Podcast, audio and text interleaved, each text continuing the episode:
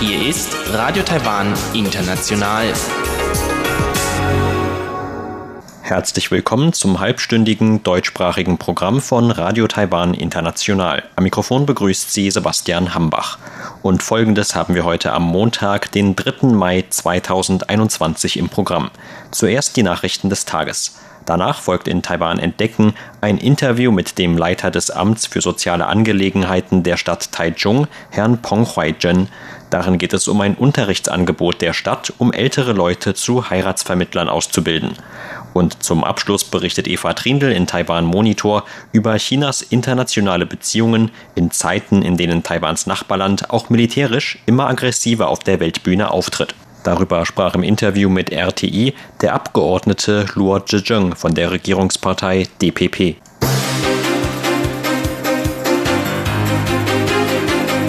Sie hören die Tagesnachrichten von Radio Taiwan International. Der Überblick.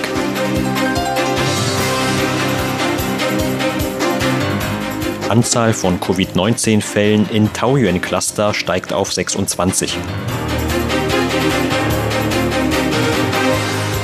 Taiwan verhängt Einreisestopp für ausländische Reisende aus Indien. Und Taiwans Streitkräfte weiterhin in normaler Kampfbereitschaft. Die Meldungen im Einzelnen. Das Epidemie-Kommandozentrum hat heute zwei neue einheimische Covid-19-Fälle im Zusammenhang mit einem Infektionscluster in Taoyuan bekannt gegeben. Damit ist die Gesamtzahl der Fälle in dem Cluster um China Airlines und ein Quarantänehotel des Flughafens Taoyuan auf 26 gestiegen. Bei einem der Fälle handelt es sich laut Behörde um die indonesische Tochter eines bereits infizierten Piloten, die aufgrund ihrer Kontaktgeschichte bereits seit dem 21. April unter Quarantäne steht. Vier Mitglieder der Familie des Piloten sind damit als bestätigte Covid-19-Coronavirus-Fälle bekannt. Bei dem anderen Fall handelt es sich um einen von dem Flughafenhotel beauftragten externen Arbeiter. Der Mann hatte am 28. April Krankheitssymptome entwickelt und war am 1. Mai von einer örtlichen Gesundheitsbehörde positiv auf eine Ansteckung getestet worden. Das Hotel diente als Quarantänehotel für China Airlines Mitarbeiter. Gesundheitsminister Chen zufolge war der Mann an Renovierungsarbeiten in dem Hotel beteiligt. Nachdem das Hotel am 29. April aufgrund des Clusters geräumt worden war, habe das Epidemie-Kommandozentrum auch die externen Arbeiter zum Teil zu Quarantäne und eigenständiger Gesundheitskontrolle eingeteilt. Der Gesundheitsminister verteidigte das Vorgehen der Behörde, die Betroffenen entgegen der Empfehlung von Ärzten nicht schon früher auf eine Ansteckung getestet zu haben. So hätte ein verfrühter Test auch ein negatives Ergebnis anzeigen können. Eine Quarantäne zu Hause sei darum sinnvoller gewesen. Mittlerweile hätten sich alle Arbeiter, Reinigungskräfte und Studentenarbeiter des Hotels in Quarantäne begeben müssen. Außerdem habe man bei allen PCR- und Antikörpertests vorgenommen. Derzeit seien von dem Cluster um das Hotel 1441 Personen betroffen. Dieser Personenkreis werde noch weiter ausgeweitet, so Chen. Für die meisten ausländischen Staatsbürger, die aus Indien nach Taiwan reisen, gilt ab morgen ein Einreisestopp. Eine entsprechende Regelung gab Gesundheitsminister Chen Shih-chung heute bekannt. Mit dem Vorgehen wolle man einer weiteren Ausbreitung von Covid-19-Fällen zuvorkommen, so Chen. Der Einreisestopp gilt demnach für alle Personen, die innerhalb von zwei Wochen vor ihrer Ankunft in Taiwan aus Indien angereist sind oder dort einen Zwischenstopp eingelegt haben. Ausgenommen sind taiwanische Staatsbürger und Ausländer mit einer taiwanischen Aufenthaltserlaubnis. Für Taiwaner und berechtigte Ausländer gilt nach Einreise aus Indien stattdessen eine 14-tägige Quarantänepflicht in einer von der Regierung ausgewiesenen Unterkunft. Die Betroffenen würden am Ende ihrer Quarantäne auf Covid-19 getestet und müssten danach noch sieben weitere Tage ihren Gesundheitszustand prüfen, so Chen. Chen begründete die neue Reisebeschränkung mit der Vielzahl an Covid-19-Erkrankungen in Indien, nachdem es dort zuletzt zahlreiche religiöse Feste und politische Kundgebungen gegeben hatte. Ausländischen Medien zufolge gab es in Indien an jedem der vergangenen zwölf Tage mehr als 300.000 bestätigte Corona-Neuinfektionen. Die Gesamtzahl aller Fälle in Indien liegt mittlerweile bei knapp unter 20 Millionen. Taiwans Streitkräfte bleiben weiterhin auf normaler Kampfbereitschaft, trotz zunehmender chinesischer Aggressionen in der Taiwanstraße. Entsprechende Äußerungen machte Vizeverteidigungsminister Zhang Zhiping heute im Parlament. Laut Zhang nimmt das Militär laufend Anpassungen bei der Anzahl von Truppen in Bereitschaft vor und richtet sich dabei nach der Sicherheitssituation um Taiwan. Der Status normale Kampfbereitschaft gilt in Friedenszeiten sowie für Naturkatastrophen, falls zivile Behörden militärische Unterstützung benötigen. Zhang wurde auch zu seiner Einschätzung eines Artikels in der englischsprachigen Zeitschrift Economist befragt. Darin wurde Taiwan als so wörtlich gefährlichster Ort der Erde und als Arena der Rivalität zwischen China und den Vereinigten Staaten von Amerika bezeichnet. Dazu Zhang. Die Wahrscheinlichkeit für einen bewaffneten Konflikt ist tatsächlich viel höher als früher. Im Militär vermitteln wir darum nicht nur verstärkt die Regeln zur Kampfbereitschaft. Zugleich fordern wir von den Kollegen, dass sie mehr darauf achten, dass es nicht zu einer bewaffneten Auseinandersetzung kommt. Die USA und China müssten gegenseitige Spannungen abbauen und Taiwan und China müssten in einen Dialog treten, um gegenseitiges Vertrauen aufzubauen, so Zhang. Präsidentin Tsai Ing-wen hat bei ihrem Besuch des Schilmen-Reservoirs die Maßnahmen der Regierung gegen die derzeitige Trockenheit vorgestellt. Auch eine Regenfront hatte letzte Woche nicht genug Wasser nach Taiwan gebracht, um die längste Dürrephase seit über 50 Jahren zu beenden. Angesichts der derzeitigen Lage sei es wichtig, dass neue Wasserquellen erschlossen würden, so die Präsidentin. Außerdem müsse der Schlamm in den Wasserspeichern weiter ausgebaggert werden, um die Kapazitäten der Reservoire wieder zu erhöhen. Schließlich müsse die Infrastruktur für Wasserversorgung verbessert werden. Das Wirtschaftsministerium wies sie dazu an, umfangreiche Pläne für die Wasserversorgung auszuarbeiten. Als Beispiele nannte Tsai etwa die Entsalzung von Meerwasser, die Nutzung von wiederaufbereitetem Wasser sowie die Verringerung von Lecks, durch die Leitungswasser verloren geht. Der Vorsitzende des weltgrößten Auftragsfertigers von Computerchips, TSMC, hat die Bedeutung von Taiwans Hightech-Industrie für die Welt betont. Taiwans Halbleiterindustrie werde als Silicon Shield bezeichnet, weil die Welt auf diese Industrie angewiesen sei, so Mark Liu. Im gestrigen Interview mit 60 Minutes des US-Fernsehsenders CBS bezeichnete Liu Taiwans Chipindustrie als wichtiges Verbindungsglied für die weltweite Lieferkette von Halbleitern. Weil alle Länder der Welt auf Taiwans Industrie angewiesen seien, würden sie einen Krieg in der Region nicht zulassen, so Leo weiter. Manche Beobachter im In- und Ausland hatten zuletzt wiederholt betont, dass die Bedeutung von Taiwans Halbleiterindustrie Taiwan auch vor einem Angriff Chinas schütze. Darauf angesprochen sagte Leo, er könne die Sicherheit nicht kommentieren, aber er hoffe, dass es nicht zu einem Krieg komme. Bezüglich der Engpässe bei Chips für Automobile sagte Leo, TSMC erwarte, vor Ende Juni die Minimalanforderungen seiner Kunden erfüllen zu können. Da die Lieferkette lang und komplex sei, könne es aber noch sieben bis acht Monate dauern, bis die Engpässe für die Autohersteller zu einem Ende kämen. Zur Börse. Taiwans Aktienindex hat heute mit 344 Punkten oder 1,96 Prozent im Minus geschlossen. Zum Abschluss des heutigen Handelstags lag der TAIEX damit auf einem Stand von 17.222 Punkten. Das Handelsvolumen erreichte 588 Milliarden Taiwan-Dollar oder 21 Milliarden US-Dollar.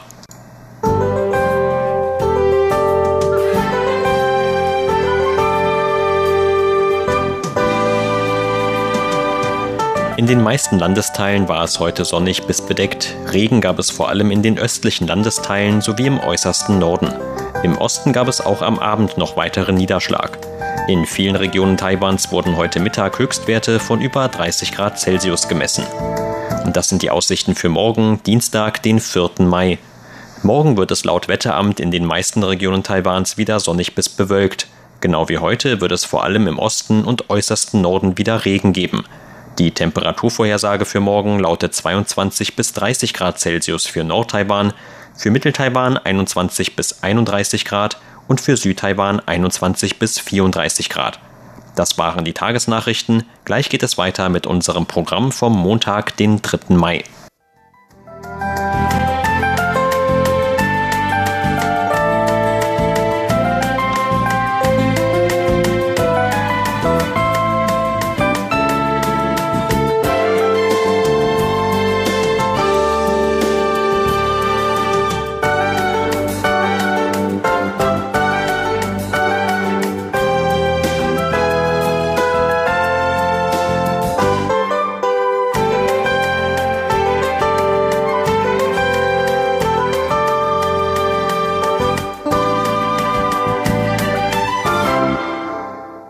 Folgt Taiwan entdecken.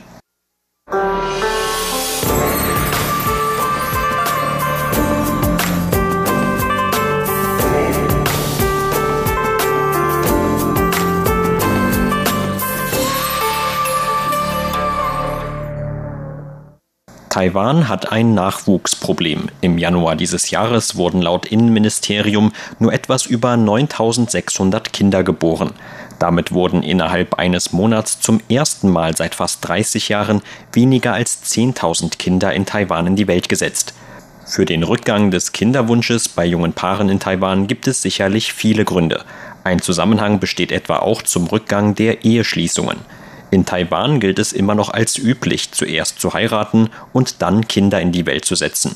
Doch aus einer neueren Umfrage des Forschungsinstituts Academia Sinica geht hervor, dass die Ehe bei den jüngeren Taiwanern alles andere als hoch im Kurs steht.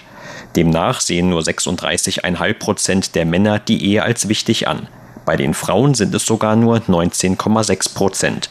In Regierungskreisen überlegt man daher, wie man die Institution der Ehe bei den Taiwanern wieder interessanter machen könnte, in der Hoffnung, dass dann auch die Kinder folgen. Etwas Besonderes hat sich das Amt für soziale Angelegenheiten der Stadt Taichung ausgedacht. Das Amt bietet seit kurzem einen Unterricht an, in dem die ältere Generation in der Heiratsvermittlung geschult werden soll. Diesen Unterricht mitorganisiert hat der Leiter des Amts, Herr Peng Huaizhen. Im Interview mit RTI erklärt Herr Peng zunächst, wie er auf diese Idee gekommen ist. Vor etwa 20 Jahren begleitete ich einmal einen Ausländer nach Lugang. Während ich ihm die Stadt zeigte, sahen wir dort Heiratsvermittler. Aber in dem Moment wollte mir das englische Wort dafür einfach nicht mehr einfallen. Und ich hatte damals auch kein Mobiltelefon, mit dem ich einfach online hätte nachgucken können. Zu Hause fand ich dann heraus, dass das englische Wort Matchmaker heißt. Deshalb hat das Wort einen tiefen Eindruck bei mir hinterlassen. Im gleichen Jahr nahm ich als Experte in einer Verkupplungsshow im Fernsehen teil. Ich hatte einfach schon immer großes Interesse am Thema Heiraten. Während meiner Promotion in den 80er Jahren forschte ich dann zu Scheidungen, Eheschließungen und dem Zusammenhang zwischen Ehen und dem Kinderkriegen.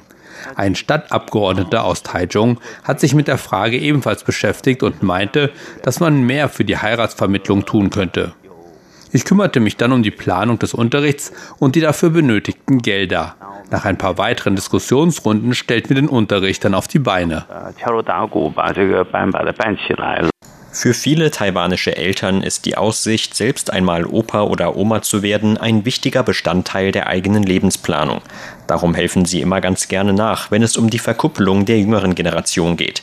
Egal ob bei ihren eigenen erwachsenen Kindern oder denen von Bekannten.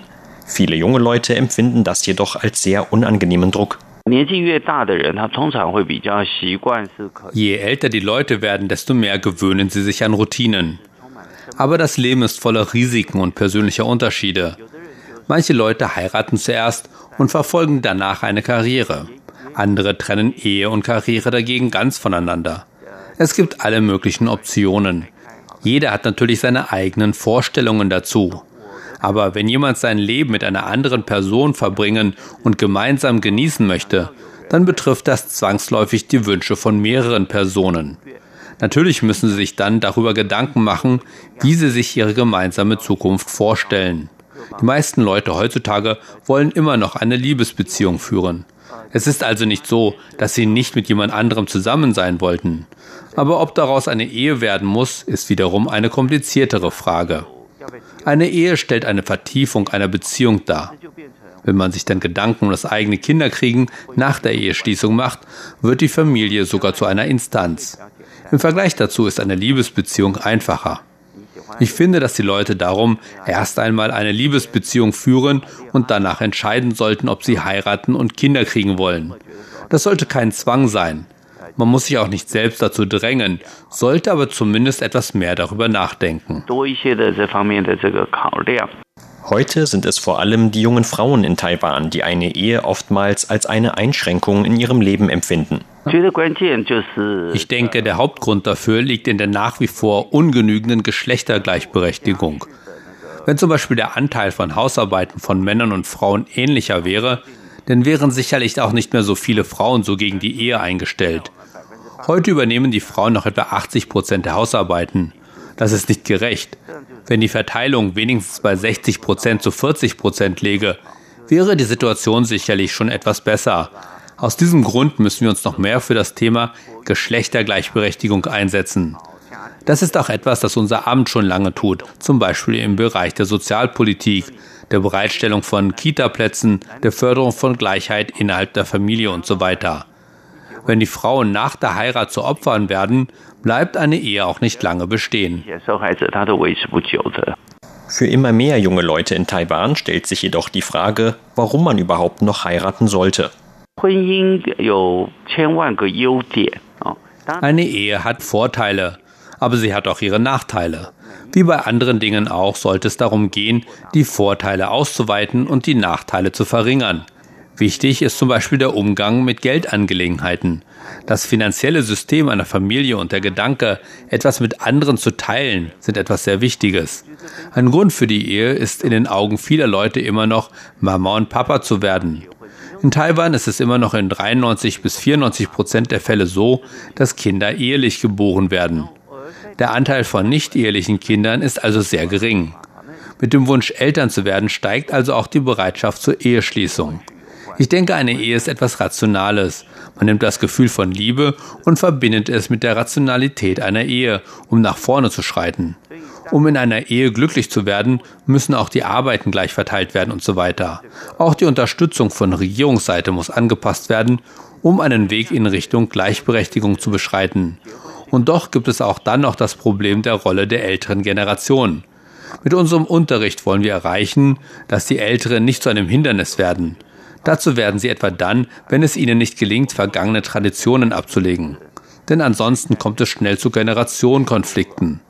Wir müssen uns stattdessen an die Veränderungen der jungen Leute anpassen, um ihnen dabei zu helfen, glücklich zu werden.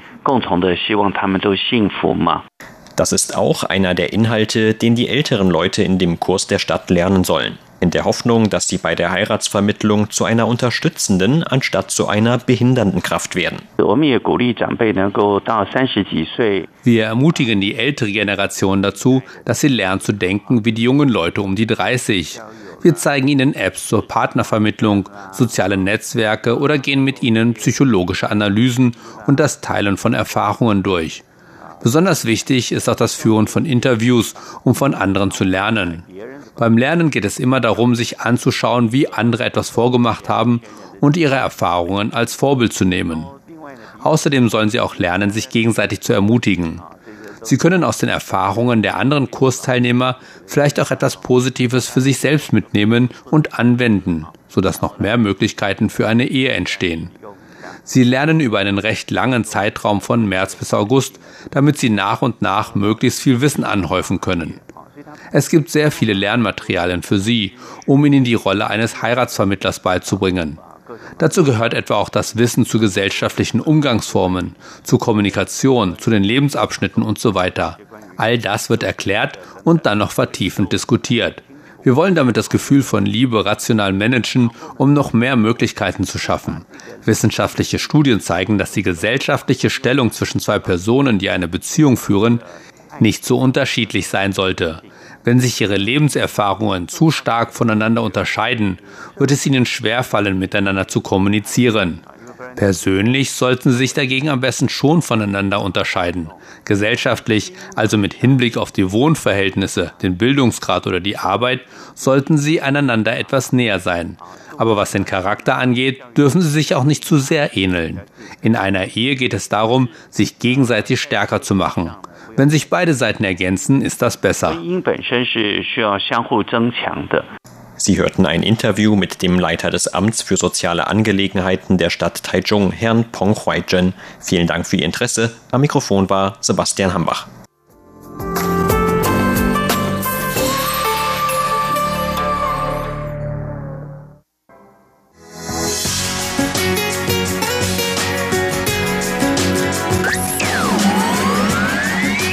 Radio Taiwan, international aus Taipeh.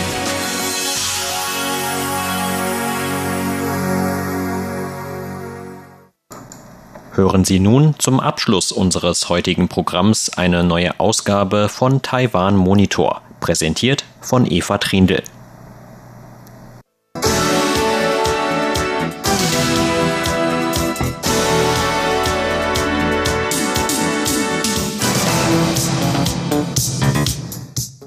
China tritt mit wachsender wirtschaftlicher und militärischer Stärke international immer selbstbewusster und auch aggressiver auf. Das chinesische Militär verstärkt auch seine militärischen Aktionen in der Region und auch in der Taiwanstraße. Über die Situation in der Taiwanstraße und die Entwicklungen der Beziehungen zwischen China und den USA und anderen Ländern sprach Radio Taiwan International mit Luo Zizheng, Parlamentsabgeordneter der Regierungspartei DPP und Mitglied im Auswärtigen und Verteidigungsausschuss im Parlament. Er ist Politikwissenschaftler und war auch Professor an der Nationalen Tsinghua Universität. Die USA haben nach Amtsantritt von Präsident Joe Biden ranghohe Gespräche mit Ländern in der Region Asien-Pazifik geführt. Dabei ging es laut dem Abgeordneten Luo Zizeng vor allem um China. 这几个论坛都是在中国周边。 Diese Gespräche waren Sicherheitsgespräche mit Staaten, die nah an China lagen. Schwerpunkt der Gespräche war China, das Aufstreben Chinas, die Herausforderungen und Bedrohungen durch China und so weiter. Chinas zunehmende Macht und militärische Stärke, die militärischen Handlungen Chinas, dies alles stellt eine Herausforderung, sogar eine Bedrohung für die Länder der Region dar. Deshalb müssen alle gemeinsam überlegen, wie dem zu begegnen ist. Der frühere US-Präsident Donald Trump hat während seiner Regierungszeit einen Unilateralismus verfolgt und keine guten Beziehungen mit den Verbündeten gepflegt. Er hat getan, was er wollte, ob America First oder Unilateralismus und so weiter. Aber seit Joe Biden US-Präsident ist, legt dieser großen Wert darauf, die Beziehungen mit den traditionellen Verbündeten wieder aufzubauen. Dazu gehören die Vierergespräche zwischen den USA, Indien, Japan und Australien. Dies sind alles Länder in dieser Region, sehr wichtige Länder der indopazifischen Region und es sind alles demokratische Länder. Außerdem gab es bilaterale Gipfelgespräche zwischen den USA und Japan und zwischen den USA und Südkorea und so weiter. Man sieht, dass die USA die Beziehungen mit ihren Verbündeten wieder aufbauen und stärken wollen. Früher haben sich die USA allein gegen China gestellt. Nun stimmen sich die USA mit anderen Ländern ab, um den Herausforderungen aus China zu begegnen. Das ist natürlich eine ganz andere Vorgehensweise. Die Politik der USA gegenüber China wird oft als strategische Uneindeutigkeit bezeichnet. Könnten die USA nun eine eher strategische Eindeutigkeit gegenüber China verfolgen?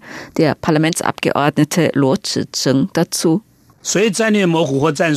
Die strategische oder taktische Uneindeutigkeit, manche sagen auch noch komplizierter, strategische Eindeutigkeit und taktische Uneindeutigkeit, solche Begriffe weisen darauf hin, wie die betroffenen Länder auf Aktivitäten Chinas in dieser Region reagieren sollen, besonders auf Aktionen, die Frieden und Stabilität in der Region stören oder auf Provokationen Chinas. Wenn man ganz konkret sagt, wie man in solchen Fällen reagiert, wäre das strategische Eindeutigkeit. Wenn man sagt, wenn China solche Aktionen unternimmt, werden wir sehen, wie wir darauf reagieren, ist das strategische Uneindeutigkeit. Während des Kalten Krieges gab es eine sehr klare strategische Eindeutigkeit. Wenn der Rivale einen weiteren Schritt zur Ausbreitung unternimmt, werden wir dem mit Sicherheit Einhalt gebieten. Aber jetzt ist die Strategie sehr uneindeutig. Das heißt, wenn China sich immer weiter ausbreitet, wie werden die USA darauf reagieren? Werden sie überhaupt darauf reagieren? Hier legen sich die USA nicht eindeutig fest. Das ist, was wir strategische Uneindeutigkeit nennen. Strategische Eindeutigkeit ist zum Beispiel, wenn ich eine rote Linie ziehe und sage, wenn du diese rote Linie überschreitest, dann werde ich mit Sicherheit darauf reagieren. Aber ich denke, es ist nicht besonders sinnvoll, über diese Begriffe zu diskutieren. Denn etwas zu sagen ist das eine, etwas zu tun das andere. Wenn die USA nun eine rote Linie ziehen und sagen, wenn ihr diese überschreitet, dann werden wir mit Sicherheit reagieren und zurückschlagen, stellt sich die Frage, ob die USA wirklich militärisch darauf reagieren würden. Nicht unbedingt. Sie werden erst die Umstände abwägen. Auf der anderen Seite, wenn die USA sich überhaupt nicht dazu äußern, bedeutet das dann, dass die USA gar nicht reagieren werden, wenn sich China weiter ausbreitet? Auch nicht unbedingt. Das beste Beispiel dafür ist der Koreakrieg. Nach 1949, nachdem die KMT-Regierung nach Taiwan kam, hatten die USA eigentlich beschlossen, Taiwan aufzugeben. Aber als der Koreakrieg ausbrach, haben die USA bekannt gegeben, die siebte Flotte der US Navy in die Taiwanstraße zu entsenden, um die Taiwanstraße zu neutralisieren, um den nächsten Schritt der kommunistischen Truppen zu verhindern. Es besteht ein großer Unterschied zwischen einer Strategie zu Friedenszeiten und einer Strategie zu Kriegszeiten. In Kriegszeiten kann man andere Entscheidungen treffen, als man in Friedenszeiten gesagt hat. Die Handlungen der USA sind wichtig, nicht was sie sagen. Und was tun die USA nun? Chinas militärische Aktionen werden in dieser Region immer häufiger. Aber auf der anderen Seite werden auch die militärischen Aktivitäten der USA in dieser Region immer deutlicher. Die USA zeigen immer regelmäßiger Präsenz im Gebiet der Taiwanstraße. Was bedeutet das? Wenn es Veränderungen im Status quo in der Region gibt, dann haben die USA die Fähigkeit, sofort darauf zu reagieren. Ob sie auch die Bereitschaft dazu haben, weiß man nicht. Aber zumindest treffen die USA die Vorbereitungen dafür, um auf Probleme in dieser Region reagieren zu können. Die Fähigkeit kann man sehen, wie es mit ihrer Bereitschaft oder Entschlossenheit aussieht, kann jetzt niemand mit Sicherheit sagen. Aber wenn die USA nicht einmal solche Überlegungen anstellen würden, müssten sie auch keine solchen Vorbereitungen treffen. Ich denke also, es hat keine Bedeutung, wenn die USA nun die Frage von strategischer Eindeutigkeit oder strategischer Uneindeutigkeit offen lassen. Das Entscheidende ist, dass die militärischen Vorbereitungen getroffen werden und das ist ganz eindeutig. China hat in letzter Zeit seine militärischen Aktivitäten im südchinesischen Meer und in der Taiwanstraße erhöht. Zwischen Taiwan und China gibt es schon seit längerem keine Gespräche mehr. Was kann man tun, um Konflikte durch Fehleinschätzungen zu vermeiden? Der Politikwissenschaftler und Parlamentsabgeordnete der Regierungspartei DPP, Luo Zizeng, dazu. Die meisten Kriege werden durch Missverständnisse und Fehleinschätzungen ausgelöst. Dies führt oft zu vermeidbaren bewaffneten Konflikten. Ich denke nicht, dass China gegenwärtig einen Krieg gegen Taiwan anzetteln will. Wenn ein bilateraler oder multilateraler Konsens besteht, dass man die Gefahr für Missverständnisse und Fehleinschätzungen so gering wie möglich hält, dann wären ein heißer Draht oder andere Kommunikationskanäle sehr wichtig. Das sehen wir aus dem Beispiel der USA und Sowjetunion während des Kalten Kriegs. Sie haben wegen der Kuba-Krise ein sogenanntes rotes Telefon eingerichtet.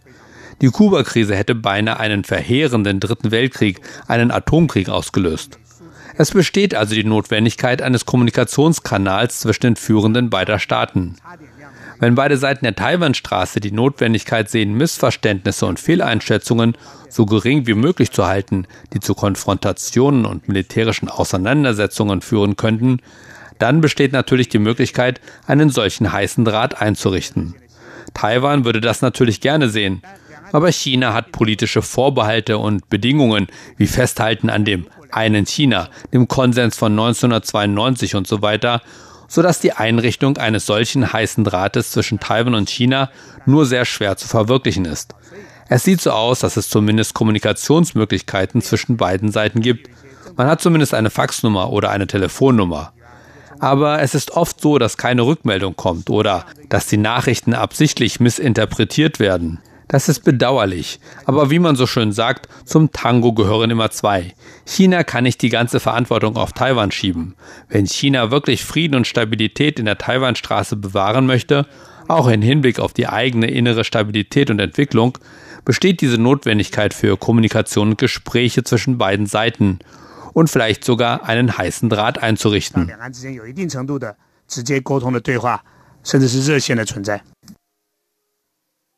Sie hörten das halbstündige deutschsprachige Programm von Radio Taiwan International am Montag, den 3. Mai 2021.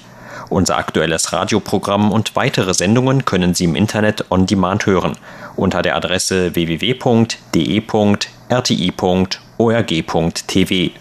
Weitere Informationen und Videos von der RTI Deutschredaktion rund um Taiwan finden Sie zudem auf unseren Seiten bei Facebook und Twitter sowie auf unserem YouTube-Kanal. Am Mikrofon verabschiedet sich heute von Ihnen Sebastian Hambach.